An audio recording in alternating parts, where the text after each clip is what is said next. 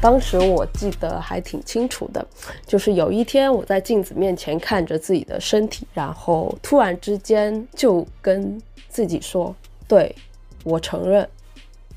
我觉得现在更瘦一点的我自己，在镜子面前，我更开心，我更喜欢这个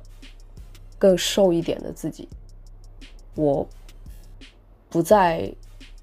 受外面的影响，说，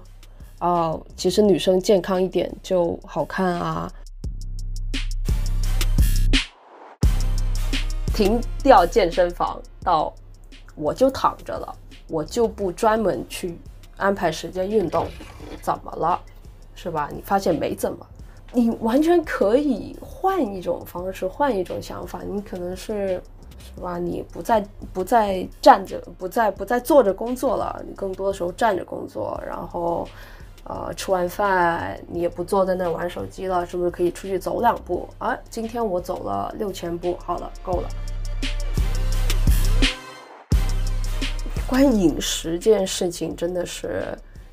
一门特别大的科学。人的身体它不像啊，你看所有的那种。减脂减重的那些东西，他都跟他一开始肯定都会跟你说，呃，摄入小于消耗，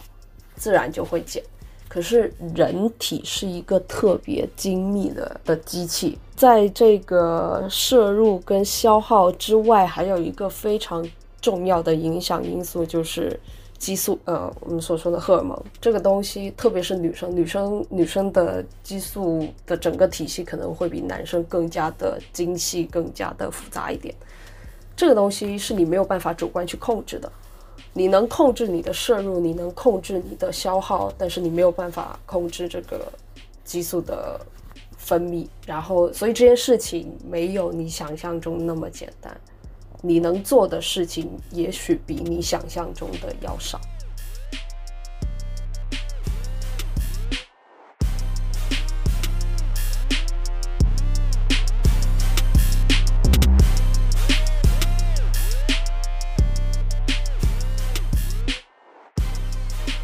欢迎来到海格力斯电台。我们所有的节目当中，关于瘦身减脂的内容是最受欢迎的。那么本期节目，我们邀请了一位我们海格力斯的听友爱丽丝来到我们的节目。嗯，因为之前在跟她交流的时候，发现她比半年之前瘦了非常非常的多，就是从本来也是不怎么，就是说看起来也绝对不是那种肉肉的。呃，女孩子现在就变成了可以说特别骨感，但是也是有肌肉的那种，就是比较好看的。我们在私下的时候也聊了很多她的一些呃自己的一些呃瘦身的一些方法吧，然后也没有说特意的去控制饮食啊，或者说是特别的增加什么运动量。到底是什么运动方法或者说瘦身的方法，我们也就是今天邀请爱丽丝来我们的节目跟大家分享分享，欢迎爱丽丝。Hello，Hello，Hello，Alan，你可以跟大家讲一下你是就是从多少斤瘦到多少斤，然后花了就多长时间，然后一些细节啊，也可以这个毫无保留的跟我们的听友聊聊。呃，我是其实没，我觉得一开始没有专门的在做这个事情的，呃，只是我在之前，我记得大概是一年多之前吧，我买了一个，我终于。买了一个小米的体脂秤，虽然就是一一直也也就这东西其实很便宜，但是我一直没买，家里也没放任何的体体重秤。当时是觉得说，因为你看网上其实也会讲说，哦，就像体重只是一个数字，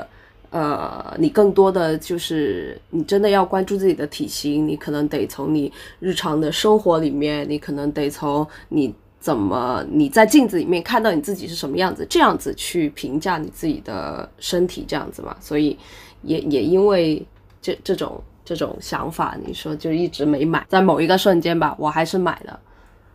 然后就开始了大概一个月称一次的这个习惯吧。然后大概我看了一下，所以我看了一下记录，大概是去年六月十七号。我的体重是五十八点三五吧。对于你的身高来说，绝对也是非常标准的对，就很正常的一个体重，就是呃，因为我大概一六一，所以我不觉得五十八是一个啊很不健康，我很胖的一个体重。就我当然我我没有这些健康上面的焦虑了。然后一直到今年，呃，其实，在大概在半年前，小半年前吧，你就发现自己的体重一直往下掉，然后。大概在我看，我再看了一下记录，我最轻的时候应该是，呃五六月份，那个时候瘦到了。四十八点四五，今年的五六月，就是在这么小的基础上还减了十公斤。其实当时对这个数字，嗯呃，我不是说嘛，其实我大概半年大小半年大半年前吧，算是大半年前，我会我就发现自己的体重一直在往下掉。然后那个时候是，当你发现自己体重往下掉的时候呢，你会有一种想法，就是说你是要保持这个趋势呢？或者是甚至努点力去往体重继续向下掉呢？还是说顺其自然？还是说呃我放开吃，放开做任何我想做的事情？就你会出现了这个人生的一个三岔口。当时我记得还挺清楚的，就是有一天我在镜子面前看着自己的身体，然后突然之间就跟自己说：“对我承认。”我觉得现在更瘦一点的我自己，在镜子面前，我更开心，我更喜欢这个更瘦一点的自己，我不再受外面的影响，说。哦，其实女生健康一点就好看啊。对，其实真的是有那么的一个瞬间，然后也因为这个瞬间，我后面就是我去看我，我就有专门的去看去觉察我到底在做什么，就是让自己的体重一直往下掉，也是有那么的一个瞬间，就是在镜子面前看着自己，然后说，对我就是喜欢这个更瘦一点的自己。对，这个更瘦一点没有给我带来身体上的负面的影响，就。我也不觉得我的运动能力有下降，我不觉得我的健康受损了。但是我站在镜子面前，我的确更高兴，被自己更瘦的样子这个种草了。其实不能这么说，这也不是我历史新低的体重嘛。就其实我的体重从从就是从成年开始，那一直都是在五十上下徘徊的。然后我。记得我的体重飙升大概是在啊，除了大一第一学期，因为因为来了外地上学，开始开始自己有了钱，然后就疯狂胡吃海喝之外，那个时候那个时候甚至有过长到五十八吧，然后后面后面因为接触了健身，然后体重就一直还是挺稳定在五十上下这样子，然后是。在可能一七一八年的时候，那个时候我的健身房有一项比赛吧，其实就是说是减脂，就是一个减脂的比赛吧，对，大概是这个样子。然后呃，一个减脂还是增肌的比赛，我忘记了。就是从那个时候，应该是增肌的比赛，那个时候我就疯狂练，疯狂吃，然后就把体重可能就堆到了五十八。这样子，然后后面就有点一发不可收拾了，就一直就开始维持，从一开始的维持在五十附近，然后后面就开始维持在五十六、五十八。我觉得去上大学，可能对于很多人来说都是体重改变的一个时间点。然后还有就是工作，刚刚工作可能一两年的那个那个时间段，也是一个。容易呃有这个生活方式的改变大学那个其实，呃，大学那一次的话，可能也因为觉察的比较早一点，而且那个时候健身国内的健身的意识、健身的教育刚刚开始起来的时候，所以我也很庆幸我接触到了这个东西，然后也因为。大学的时候就接触了，所以我在出来工作了之后，我没有说有这个因为工作的原因而导致说有体重或者是身体上一一个特别大的变化。因为其实我工作了之后，我一直有在健身，就是我从可能一五年、一四年去健身房，一直到八年，都一八一九年可能都没有特别的停过。大概是什么频率呢？每天都去吗？泡在健身房里，还是嗯，隔三差五去一下？有我刚工作的时候，在我们那个办公楼就办了一个健身房的卡，然后我我觉得我就在一个楼里面，又又有游泳馆，我觉得我肯定会经常去的。但是我都半年可能没有去了。中间有过这样的有过这样的一个时间段。其实从大学那个时候开始，就是一般保持着一周三练这样子，一周三练，可能最多也就四练这样子的一个频率。对，就算工作了之后，其实也是的。因为有没有发现，就是去健身这件事情，其实挺呃，你一方面你可以说它花时间，另一方面你可以说它其实挺消磨时间的。就你去一趟健身房，你热身、锻炼、放松，甚至还可能洗个澡，再回到家，其实挺消磨时间的。在这半年的，就是变瘦的这个时间段里面，就仅仅就是称了一下体重，然后，嗯，你就自然变瘦了。然后你，你后来发现你变瘦的样子你更喜欢，然后你就把你就有了这个想继续瘦下去，或者说。嗯，体重继续下探，或者说是这个保持这样的一个趋势的意识吗？有有会有一些行为吗？饮食状况的改变啊，或者说是嗯增加了一些运动，或者改变了睡眠，有有有这些生活方式上的改变吗？其实有挺多的，就是如果分开来讲，那呃可能还是运动和饮食相关。呃，运动的方面的话。呃，其实讲的比较少。那个时候说，呃，不去健身房了，不运动，呃，不去健身房跟。不运动了，中间还有一个阶段，就是我有过一次特别的感觉，就是我一开始不去健身房了嘛，因为我觉得有点累，不太想去，那我就在外面去上团课，去找一些自己喜欢的团课上嘛，也许是战绳，也许是自行车，也许是呃划船机，也许就是那种 HIT 的锻炼，也许是瑜伽。就我把我想试的都试了一遍，这是一个，因为我想找到我喜欢的运动方式嘛。因为其实是有一个特别的瞬间，就是我可能有一段时间没去健身房，因为我公司本来就有健身房，就不要钱的。就是有某一天我下班了，挺早的，我觉得不如我回去健身房锻炼锻炼吧，反正也没事儿。那我进去拿起哑铃做了一组，没什么特别感觉，再做一组，我看着镜子里面的自己，我突然之间。我把哑就你做完，你把哑铃放下，然后你就觉得没意思，真的没意思。就以前你去健身完，你做完一组，你可能还是有，呃，因为这个心跳的变、心率的变化，那你可能还是有一些激动的，你可能还是有一些期待，说，嗯，我下一组要做怎么样，我动作怎么调整，但是就是一种比较积极向上的一种想法。但是那一次就是一个非常明显的，我能很明显的感觉到我自己说，这个事情没意思，我不我不开心，我做完这一组并不开心，我并不快乐，我不想，我一点都不积极，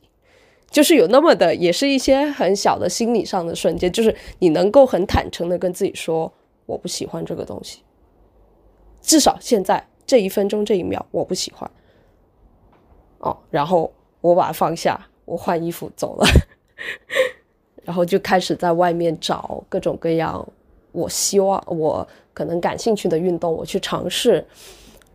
然后发现其实最后最后的感觉都是新鲜感没了就没了，你也坚持不下来。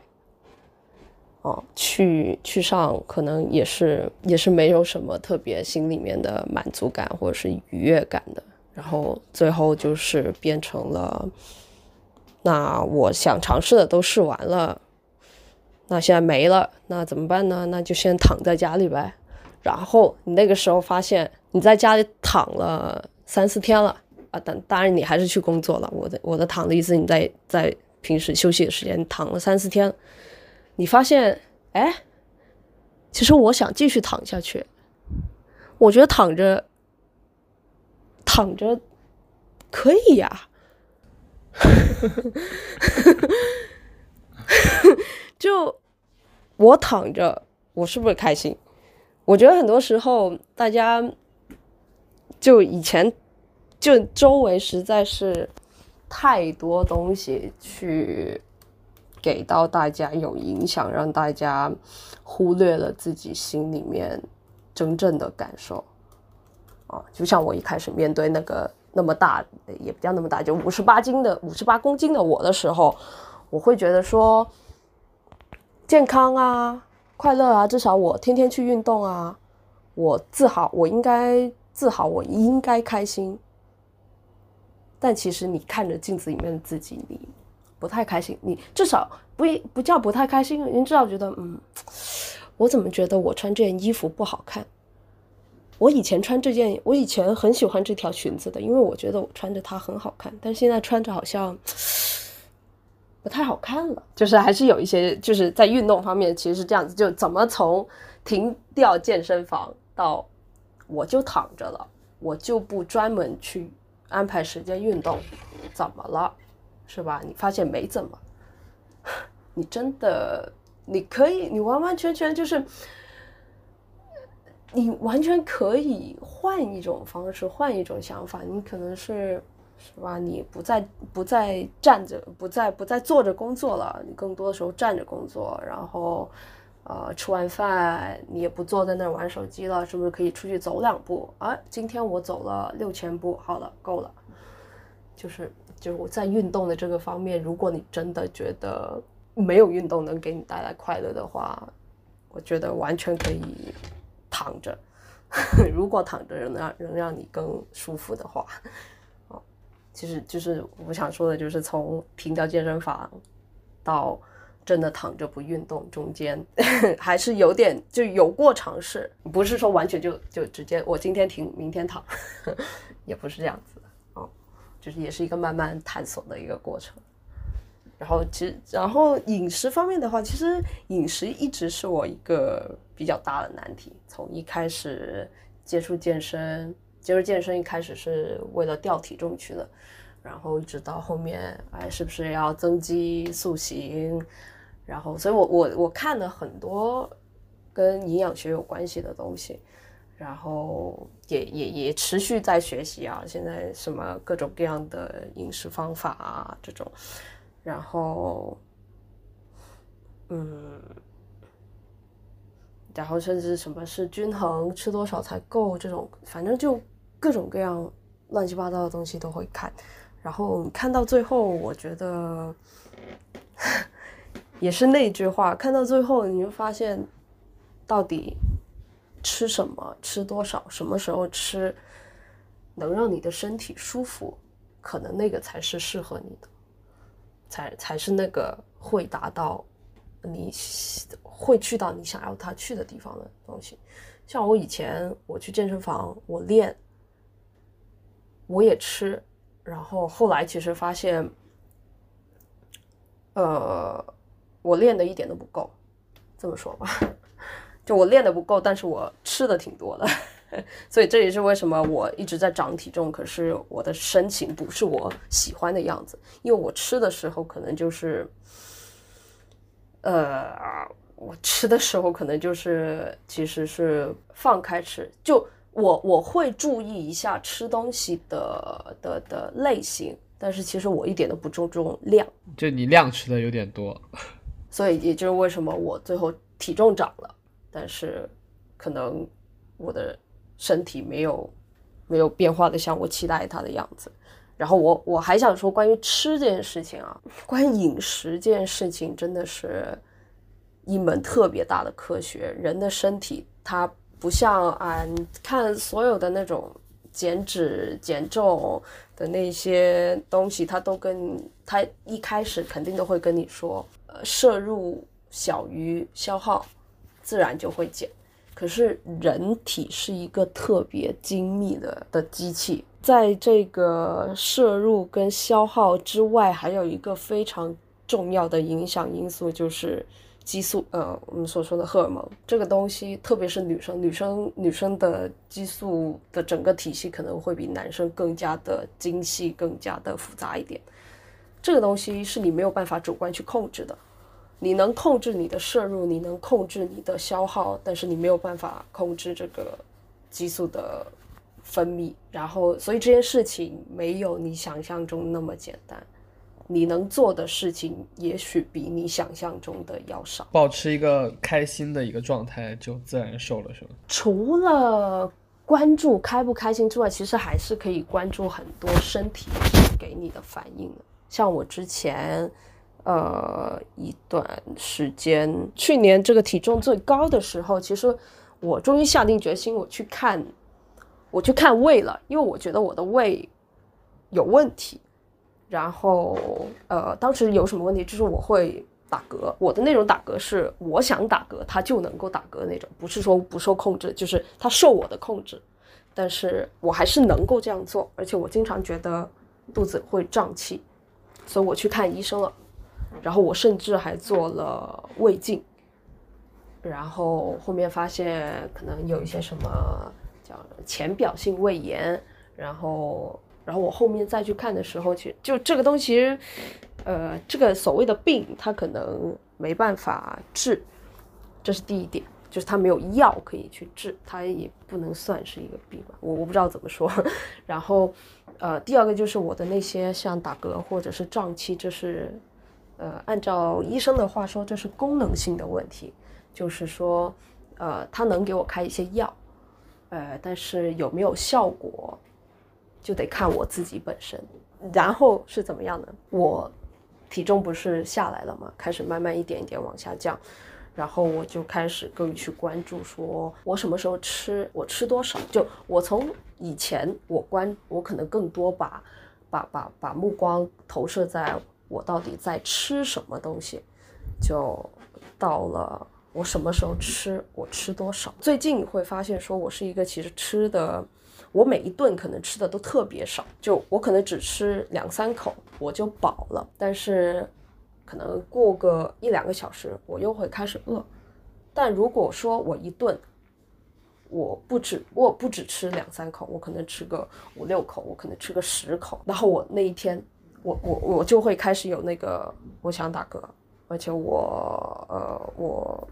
肚子非常胀，一个非常不舒服的状态。然后甚至说，我如果吃完，甚至过一段时间我睡觉了，我会发现那些食物好像会流回到我的喉咙一样，就一个特别不舒服的状态吧。然后我会在那个时候想啊，是不是这就是吃多了的意思？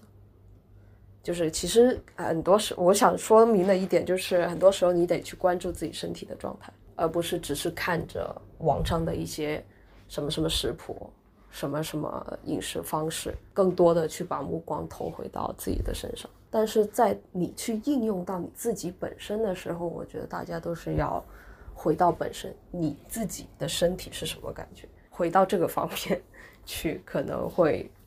更加的有效。呃，就是这半年的时间里面，你运动其实没有增多，就是说停掉健身房卡之后，你去参加一些团课，或者说自己运动，就自己。嗯，但是你改变了你的饮食的习惯。我应该更多的是去关注了我饮食的反应吧，饮食的身体反应。呃，我把我把对食物的关注挪到了对自己身体对食物的反应上。那你会不会就是说比较吃一些固定的东西？就因为我就比较吃固定的东西啊，就早上的面包，然后酸奶啊，麦片啊。中午吃的一些东西就挺固定的，所以就是对我来说的话，就没有太多的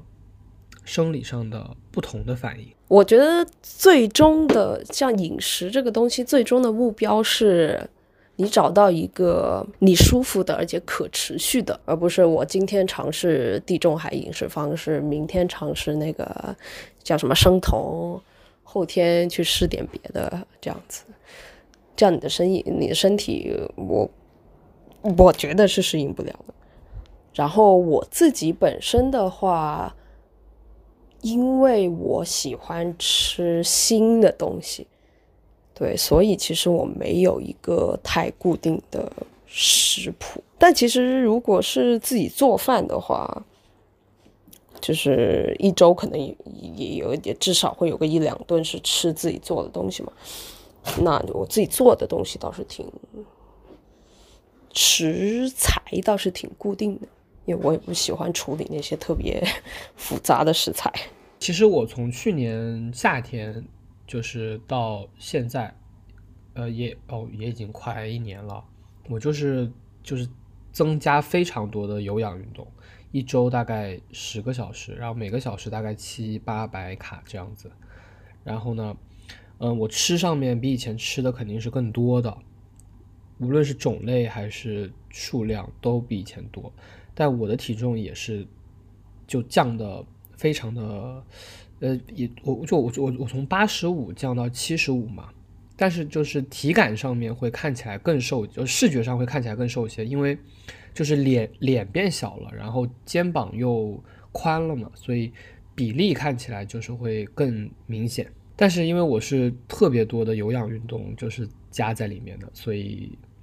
嗯，这也是一种方式吧。就像爱丽丝，你就是嗯，可能减少了运动，或者说是，我我我我感觉可能你在健身房的很多的训练，也不一定是那么的系统的，或者说是周一练什么，周二练什么，然后组数啊、重量啊，然后效果都达到的，所以可能减少了一些。不是那么高效的运动之后，再加上你对于食物的重新的理解和把控的话，就也让也是一个同样的效果，就是你的体重也达到了一个你更加理想的状态。对这个跟食物的关系，因为像以前或者是我觉得现在应该健身界应该还是有这句话的吧。就是这个锻炼的效果，还是说增肌还是减脂啊？这个效果还是百分之三十靠练，百分之七十都是靠吃的嘛？哦，但是这个大家跟食物的关系可能都处的不太好。我觉得现代人大部分人跟食物的关系可能都处的不太好。嗯，为什么呢？很多时候食物其实它只是食物，像我们我，但是我们人类会给食物会分。标签哦，这个是垃圾食品，呃，那个是那个是，就是会加上一些一些一些道德上面的标签，啊，呃，然后那个是有营养的食品，所有食物都有营养，那个是垃圾食品。严格来说，如果这个东西是个垃圾的话，你不应该把它当成食品，对不对？就是。就是大家跟食物的关系，在在这个社会当中，就会给你一些特别潜移默化的影响了。然后，而且，而且仿佛食物目前也是一个一个除了它能够滋养人类的身体之外，它其实还带了很多别的属性，可能带了一些社交属性，是吧？像呃，下午同事一起点个奶茶。像你，你周末跟朋友去聚个餐，然后还有一些什么哦，还有一些就是特别特别常见的，可能在一些减肥的减肥的人会觉得啊，我今天吃了所谓的垃圾食品、高热量的食品，那我可能会觉得愧疚。那有厌食症的人可能会甚至会去催吐，就大家跟食物的关系其实不太好，不太纯粹。当然我自己也有这个问题，我有，我觉得我自己有这种情绪性进食的问题，就是在我不开心、在我焦虑、在我紧张的时候，我就是想吃，但吃了能缓解吗？也没有，但是我就是忍不住，我想去吃，我想我嘴巴里面有点东西。吃任何我能看到的东，呃，也不是，也吃我比较喜欢吃的啦，像像吃奇多啊，吃巧克力啊。但你说我当时饿了吗？奇多就是薯片。我感觉我我已经很久没吃奇多了，好像是小的时候那些里面有玩具的吧。真的很好吃，讲道理。虽然前面说了很多，就是大家跟食物的关系不太好，然后有时候跟食物的关系好，可能是就跟食物的关系不太纯粹。还有一点可能是像什么，你现在去以前已已经讲到以前。像去看电去电影院看电影，你要吃爆米花，其实也是一些人为的给这个食物加上了一些另外另外的属性吧。其实食物它只有一个作用，就是吃饱、吃开心。自己就是比以往就是心智上更成熟一些了。就是你的情绪没有以前可能波动幅度那么大，你的生活可能比以前规律了一些，你或者至少是你自己可以掌控的更多了一些。因为，嗯，可能有些人他生活加班熬夜，或者你说的聚餐，他不能自己的自己控制，所以就也没办法。我觉得，如果是我本人来说的话，呃，其实不是的。我甚至最近的情绪也也不算特别的好。呃，这这最近最近这小半年大半年来，也是有开心，有伤心、难过、压力大，也不会说是不是比以前。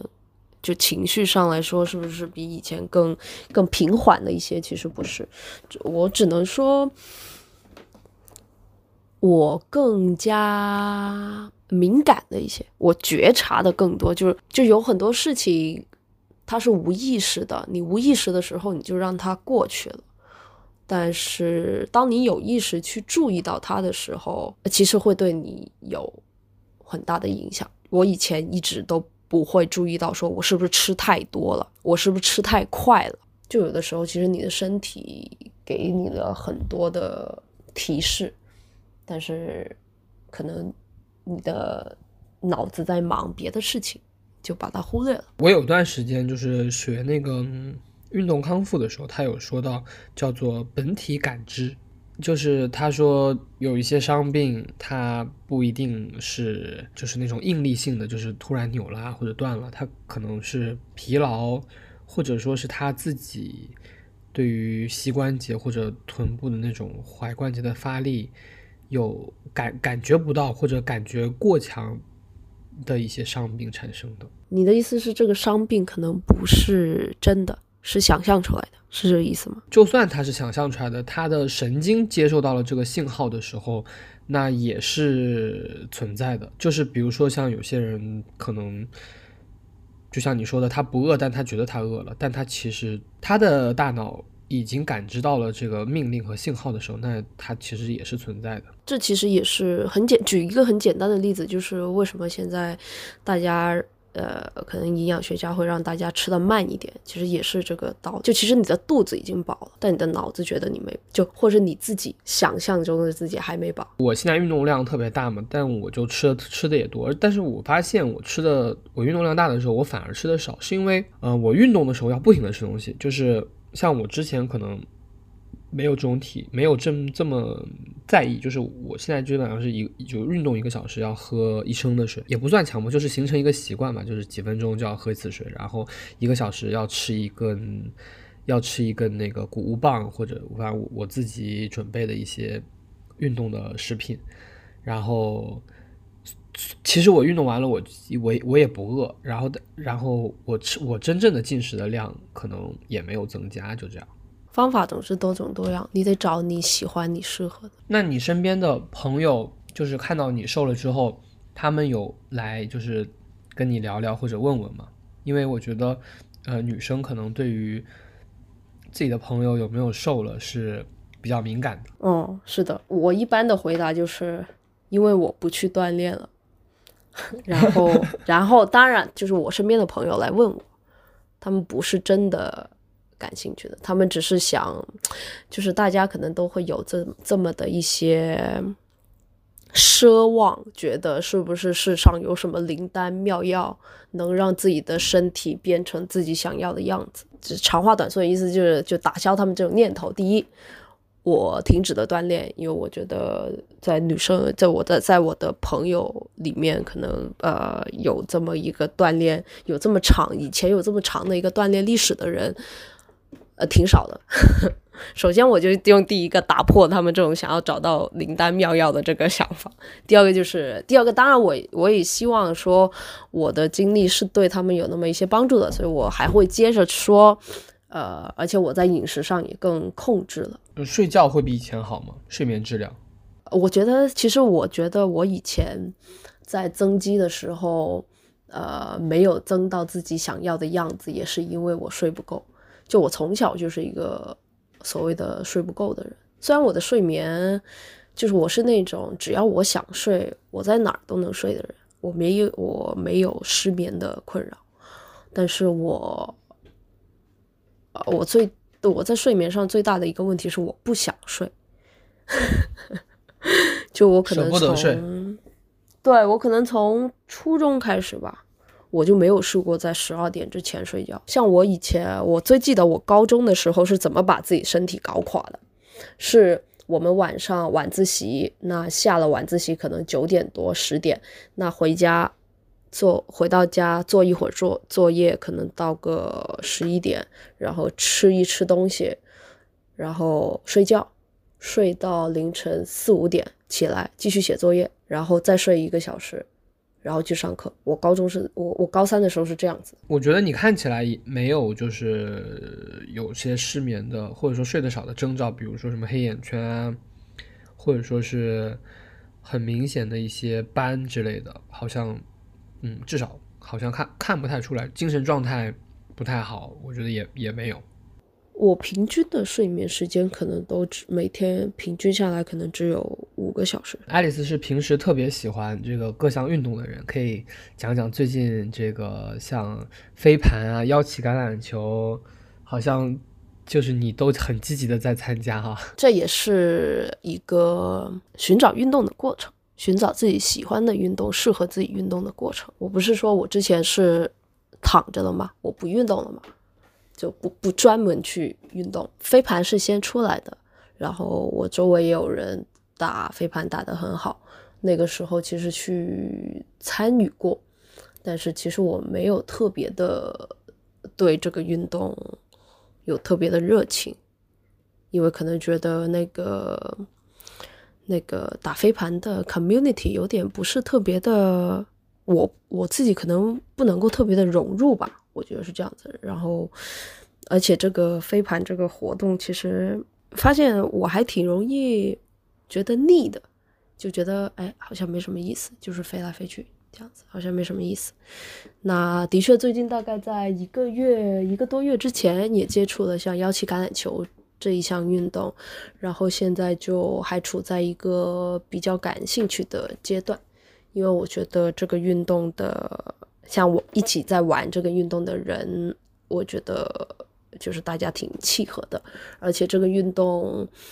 呃，首先它是个团体的运动。那其实从小到大，我对参我没什么参加团体运动的经验，所以其实我可能对这个事情还是挺好奇，甚至挺向往的。然后，然后而且是一个团体的竞技性的运动，就是你跟对方的队伍是有一个比较强的对抗性的，就不不不是身体上的对抗，但是这个这个运动还是有一定的对抗性。那可能这一种会让人特别的热血沸腾，然后我还是挺目前还是挺喜欢的，还挺挺挺挺蛮有热情的。我觉得大家都可以去试，因为这个门槛其实。门槛也挺低的，跟飞盘一样，就只要你能，你，你是四肢健全，我觉得对于一个四肢健全的人来说，这个运动的门槛挺低的。或许换句话说，就是，嗯，找到自己喜欢的一个运动项目，然后其实你可能消耗的这个卡路里和实际消耗的热量，和你坚持过去的这个体感，体感会比纯的健身的，或者说有目的性的去。运动减肥要好很多，对吧？当然，嗯，我记得我之前看过一句话，